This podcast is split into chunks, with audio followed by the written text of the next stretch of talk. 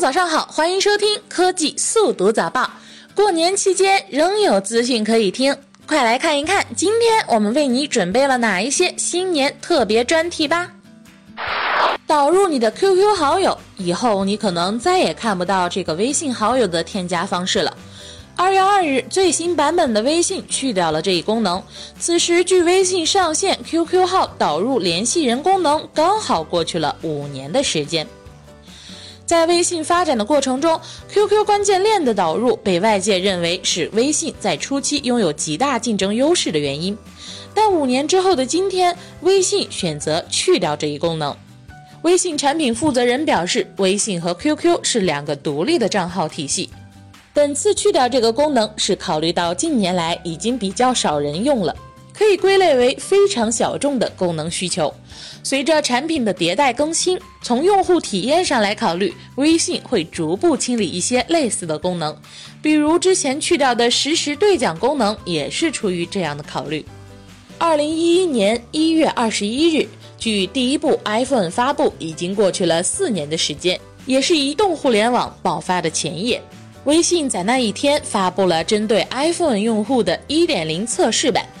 该版本支持通过 QQ 号来导入现有的联系人资料，但仅有即时通讯、分享照片和更换头像等简单的功能。彼时，苹果商店中国区仍是应用寥寥的旷野，在率先尝试智能手机的人群中，人们急切地需要在手机屏幕上尝试更多新鲜的事物。不只是微信，同期瞄准了移动即时通讯市场的还有米聊。米聊依靠当时大热的小米操作系统获得了一批用户，微信则还在利用 QQ 邮箱推广。这两个出生的移动通讯 APP 在同样新生的移动互联网上同台竞技，QQ 依旧是统治电脑桌面的即时通讯霸主。但随着微信支持通过 QQ 号导入联系人，在 QQ 强大的社交关系链的帮助下，微信获得了竞争对手难以企及的优势。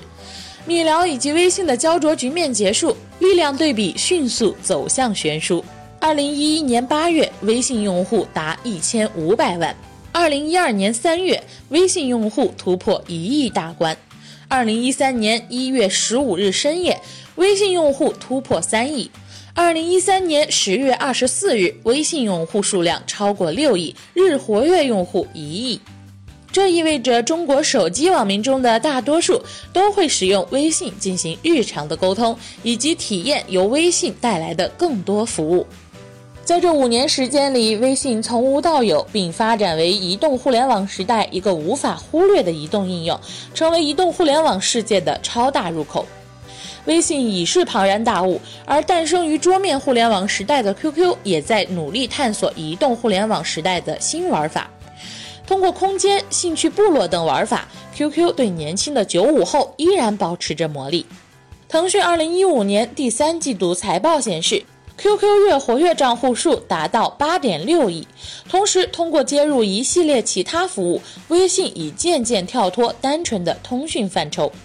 移动互联网已是红海一片，微信早已不再是需要扶持的新生事物。在移动互联网的蛮荒时代，QQ 帮助微信在发展初期取得了爆发性的增长，